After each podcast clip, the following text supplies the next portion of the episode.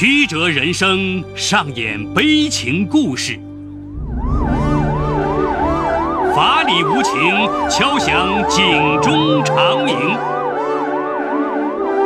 梁辉说法。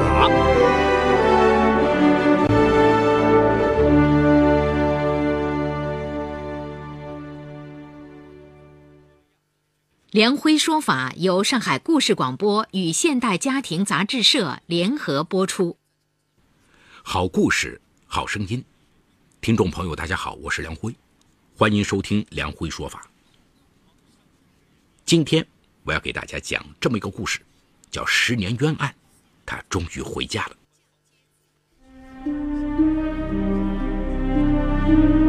法治故事耐人寻味，梁辉讲述。不容错过。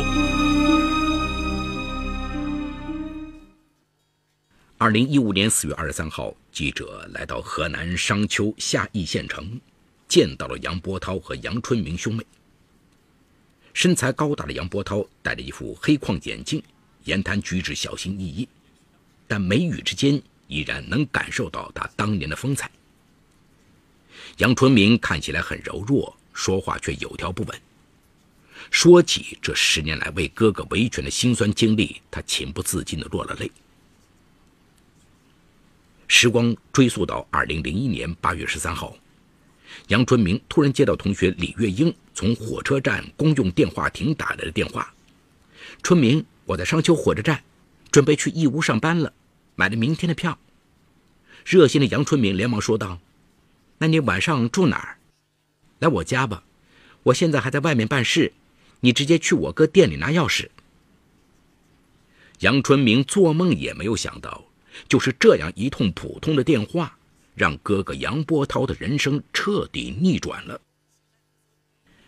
时年二十六岁的杨波涛是商丘夏邑县桑固乡人。一九九六年，他以优异的成绩被郑州大学经济管理学院录取。喜欢写诗的他，曾是学校有名的才子。尽管家庭条件一般，但英俊儒雅、才华横溢的他，很快和班上的漂亮女生马月走到了一起。大学毕业后，两人一起应聘到郑州一家电器公司上班。一年之后，两人决定回商丘创业。经过多方考察，他们在商丘市商品大世界开了一家电器行，妹妹杨春明也在店里上班。当晚，李月英并没有去找杨春明，因为忙，杨春明也没有追问，很快便忘了这件事。直到一个月后，九月中旬的一天，几个警察突然来到杨波涛的电器行，说李月英离奇失踪，其家人也在九月七号报警。与此同时，警方在建设路附近一个家属院发现无名女尸，怀疑死者就是李月英。这个意外的消息。令杨春明兄妹俩目瞪口呆。于是，杨春明对警方讲述了那天的情形。杨波涛也回忆说，当天并没有人到店里取钥匙。后来，警方曾多次传唤杨波涛，但很快排除了嫌疑。之后两年，杨波涛的生意逐渐走向正轨，成为当地颇有名气的小老板。二零零三年初，他购置了一套商品房，又买了车，准备结婚。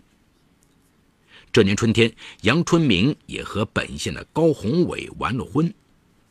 李月英的事儿几乎消失在他们的记忆中。二零零三年十二月二十六号，警方突然再次传唤杨波涛，告知经北京市公安局法医检验鉴定中心 DNA 鉴定，两年前发现的女尸正是李月英。而李月英失踪前的最后一个电话是打给杨春明的，杨春明又让李月英去哥哥那里拿钥匙，杨波涛也成为可能最后一个接触李月英的人。尽管杨波涛再三辩解，警方还是把他列为了重点怀疑对象，同时警方还传讯了杨春明和马月，要求他们如实交代，杨波涛就是强奸杀害李月英的凶手。半个月之后，警方将一份杨波涛交代的材料出示给杨春明和马月。在这份材料中，杨波涛承认了强奸并杀害李月英，杨春明和马月也只好在材料上签字。二零零四年六月十一号，杨伯涛被正式羁押。六月十七号，因涉嫌强奸杀害李月英被刑事拘留。七月六号被执行逮捕。这边，杨春明和马月恢复自由后，立马写了申诉书，说自己对李月英被害经过完全不知情，杨波涛是无辜的，可惜为时已晚。灾难突然降临，给这个家庭带来了毁灭性打击。杨波涛本是家里的顶梁柱和骄傲，却忽然成了强奸杀人碎尸案的凶犯。然而，在警方出示的大量证据面前，杨春明又不得不信。他甚至一度想，哥哥或许是一时犯糊涂，犯下了大错。二零零五年八月八号，商丘市中级人民法院对此案进行了不公开审理。看到哥哥戴着手铐脚镣、表情痴呆的模样，杨春明心如刀割。庭审结束后，杨波涛的辩护律师沈祥峰找到了杨春明，说。这个案子问题很多，你哥绝对是冤枉的，你们可不能放弃啊！杨春明一听，惊喜不已，含泪点头。一审结束后，沈祥峰律师向杨春明一家人分析了案子的疑点。公安机关认为作案时间为二零零一年八月十三号，但起诉书上写的却是十四号。现场收集的血迹，最后被证明是红色的化学颜料。警方勘测的作案地点在一个简易房内，那里住了那么多人，咳嗽一声，隔壁都能听见。杀人碎尸这么大动静，怎么会没人知道？而且杨波涛的口供有上百处矛盾点，抛尸现场肢解过程、死者姿势、分尸几块、黑色塑料袋的使用、分尸和抛尸工具等细节前后供述都不一致。更蹊跷的是，抛尸地点。是离商品大世界有四五公里路程的家属楼二层，而非荒郊野外，也令人匪夷所思。何况事发时杨波涛和马月已经同居，感情十分稳定，又怎么会做出这种事情？在杨波涛的电器行里聘请的几个女员工，个个年轻貌美，杨波涛对他们从来都很规矩，又怎么会突然对李月英动了歹心？联想到警方此前对自己和马月进行的审讯，杨春明已十分肯定，哥哥一定是被冤枉的，自己无论怎样也要为哥哥讨回公道。二零零五年九月七号，杨春明收到了商丘市中级人民法院寄来的判决书，以故意杀人罪判处杨波涛死刑，缓期两年执行，并赔偿李月英家属六万三千九百九十七元。杨波涛入狱后。压力巨大的马月回了老家，电器行没人管了。无奈之下，杨春明只有和丈夫高宏伟一起帮哥哥打理生意。尽管夫妻俩十分尽力，但由于缺乏经营头脑，加上忙于给哥哥伸冤，无暇顾及，生意还是每况愈下。苦苦坚持两年后，杨春明只好将店面转让。二零零五年到二零零九年，在全家人的奔走下，商丘市中级人民法院三次以故意杀人罪判处杨波涛死缓，河南省高级人民法院都以事实不清为由驳回重审，这令杨春明更加确信哥哥是无辜的。他和姐姐杨春霞、姐夫马江波等人一起，开始一次次去商丘检察院以及郑州等地上访，精神上承受了极大的压力。经济上的压力更是接踵而至。二零零七年，在又一次开庭前，律师费还没有着落，杨春明和丈夫商量，准备把自家在下邑县幸福路的一套房子卖了。高宏伟听说后火冒三丈，说：“这些年难道你没折腾够吗？再说了，既然是为你哥办事，也该先卖他的房子。你卖了咱们的房，孩子怎么办？我看你真是疯了。”丈夫的态度，杨春明并不意外，毕竟是他辛苦赚钱买来的房子，也是家里唯一的房产。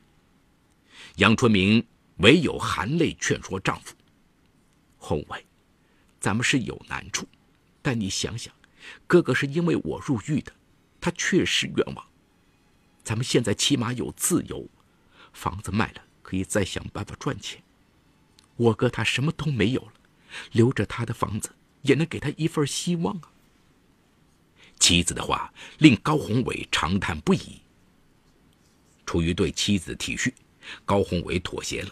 最终，他们以五万元的价格卖掉了自己的房子，租住在一套低矮昏暗的民房里。然而，这些钱远远不够。为此，杨春明的父亲也把家里能卖的都卖了，又四处借贷，借遍了所有亲友和乡亲，不惜一切血本为杨波涛奔走。二零一零年五月的一天，在和姐姐杨春霞去郑州的路上，杨春明给女儿打了个电话。女儿竟然不相信这是妈妈打来的，还对奶奶说：“她说她是妈妈，骗人的。妈妈忙着救舅舅，怎么有时间给我们打电话？”说完，女儿挂断了电话。杨春明的心被扭成了一团，直到那一刻，他才意识到自己亏欠了孩子多少，而且他不知道自己还将亏欠多少。杨春明的父亲杨卫华曾在村里做了几十年的小学老师，威望很高。儿子也是他教出的最出色的学生。儿子出事后，要面子的杨卫华忍受不了乡亲们的指点，提前办理了退休手续，在商丘租了一间破旧的房子住下，到各部门为儿子申诉。因为经济拮据，杨卫华煮起了茶叶蛋，推着三轮车到街上卖。有一次，杨春明在商丘街头看到父亲佝偻着腰推着三轮车边走边吆喝的样子，顿时泪如雨下。他清高了一辈子的老父亲，为了儿子也不得不豁出老脸了。同时，杨春明和父亲、姐姐、姐夫等人还一起研究了法律。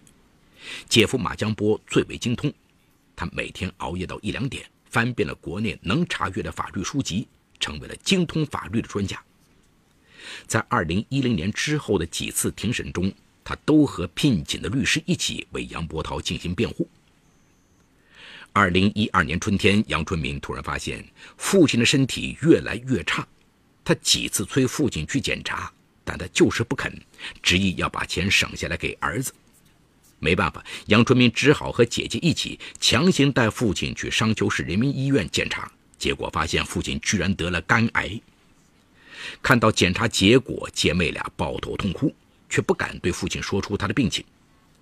杨卫华似有预感地告诉女儿：“有什么大病，我也不会去治的，我死不了，我要等我儿子出来。”本来医院认定杨卫华的病情危重，早已没有任何治疗的意义，生命最多维持一年。然而，他却一直顽强地靠信念活着，实在疼痛难忍，就吃止疼片度日。案情终于出现了转机。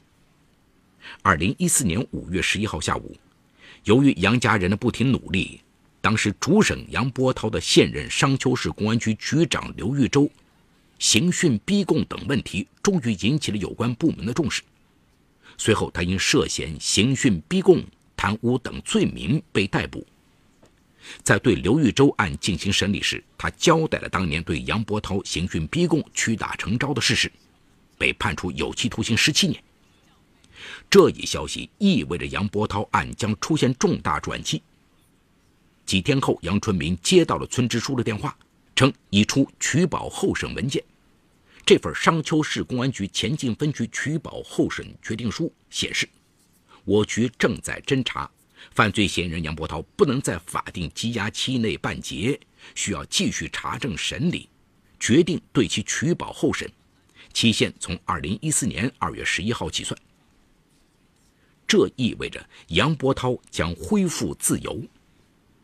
杨春明和家人激动不已，杨卫华老泪纵横，他仰望着苍天，感慨地说：“只要能见儿子一面。”你让我马上死，我也够本了。那天下午，杨春明也特意回了趟婆家，他紧紧拥着一双儿女，说：“妈妈回来了，我们以后可以天天在一起了。”二零一四年二月十二号下午三点，杨春明和全家人来到商丘市看守所，等待着杨波涛。下午五点半，看守所的大门缓缓打开。那是杨波涛的身影，杨春明一个箭步冲了上去，紧紧抱住杨波涛：“哥，让你受苦了，十年不见，杨波涛显得苍老了许多，反应也有些迟缓。过了好半天，他才轻轻地拍了拍妹妹的肩膀，全家人紧紧地抱在了一起，相拥而泣。过了好大一会儿，杨波涛突然问：“马月呢？”杨春明只好对哥哥坦白：“马月等了他几年之后就离开了，近几年已经没有联系。”杨波涛愣了一会儿，长叹一声：“我不怪他，我也明白你为什么骗我。没有他，我熬不到今天。”回家的路上，杨波涛贪婪地看着窗外。十年无情，这个世界变化太大了，身边高楼林立，已恍若隔世。回家后，杨春明和姐姐亲自下厨，做了一顿丰盛的饭菜，还专门包了饺子。这是十年来全家人第一次坐在一起吃团圆饭。杨波涛的母亲不停地给儿子夹菜。杨卫华也一直痴痴地看着儿子，好像怎么看也看不够。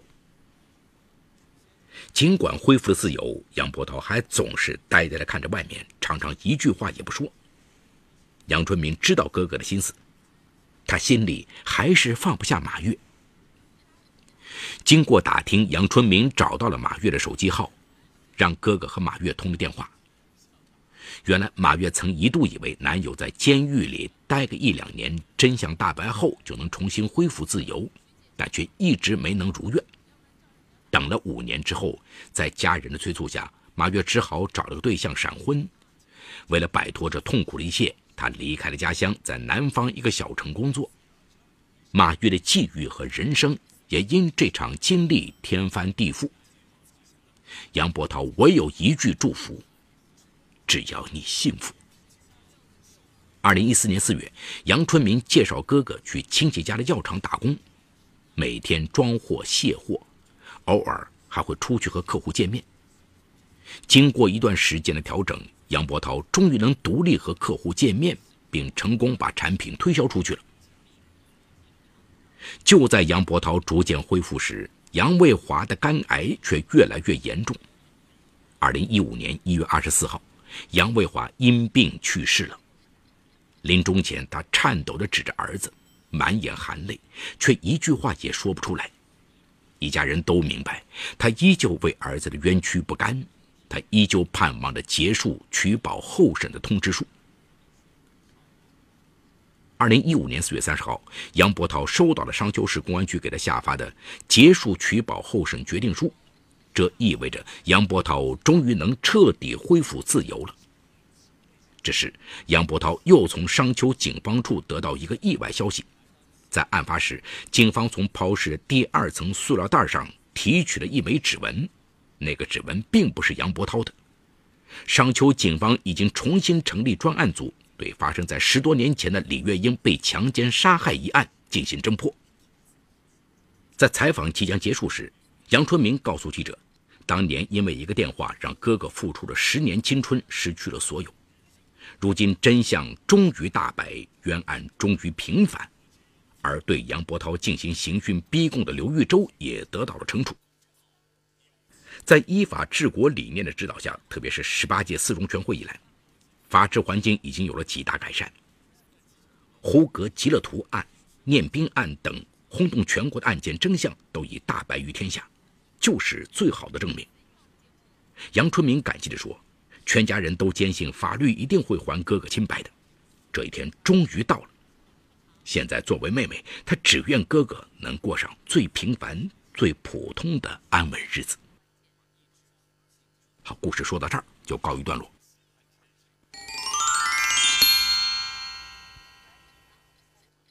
一个电话让一个年轻小伙付出了十年青春。失去了所有。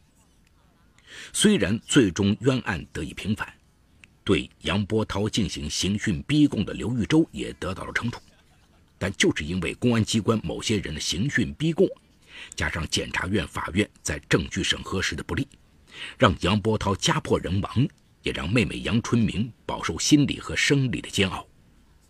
假如没有杨春明这么多年不停的上诉申诉，或许杨伯涛会在高墙内终老。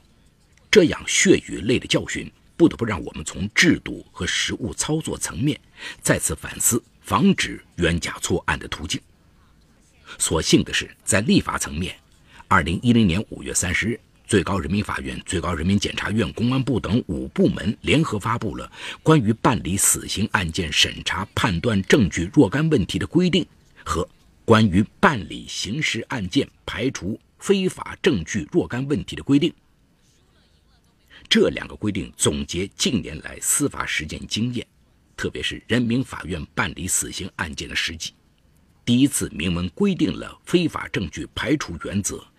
从证据意识、证据观念到证据的取证、举证、质证、认证等各个环节，对如何把好证据观、程序观做出了全面系统的规定。但是，光有立法层面的规定远远不够，我们还要把立法层面的理念严格执行到司法层面。刑事诉讼活动就是这样的司法过程，它通过收集、审查、判断、运用证据。来认定案件事实，从而做出是否进行刑事处罚的决定。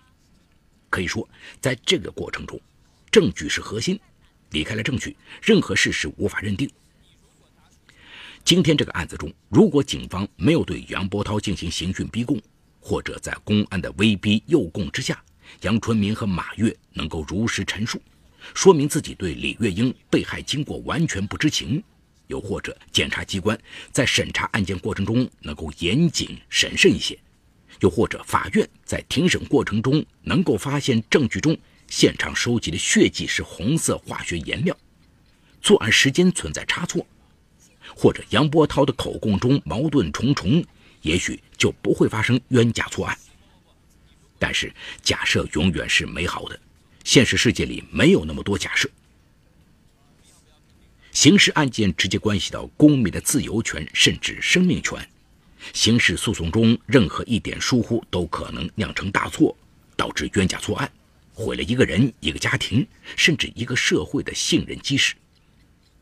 我们真诚希望我们的司法工作人员在依法治国理念的指导下，严格执行非法证据排除规则，杜绝呼格吉勒图、念兵等案的再次发生。对一切以刑讯逼供和以暴力威胁等非法方法取得的证据，坚决予以排除，切实保障诉讼参与人的人权。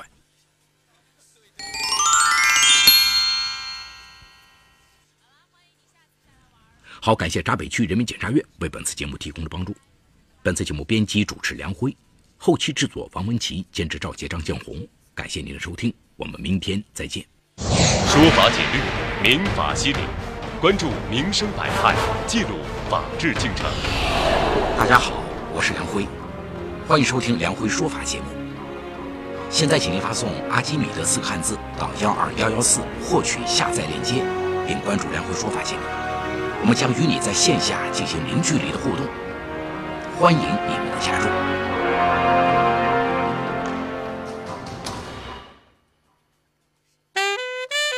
一个顿悟可以改变你的一生，人生智慧微故事。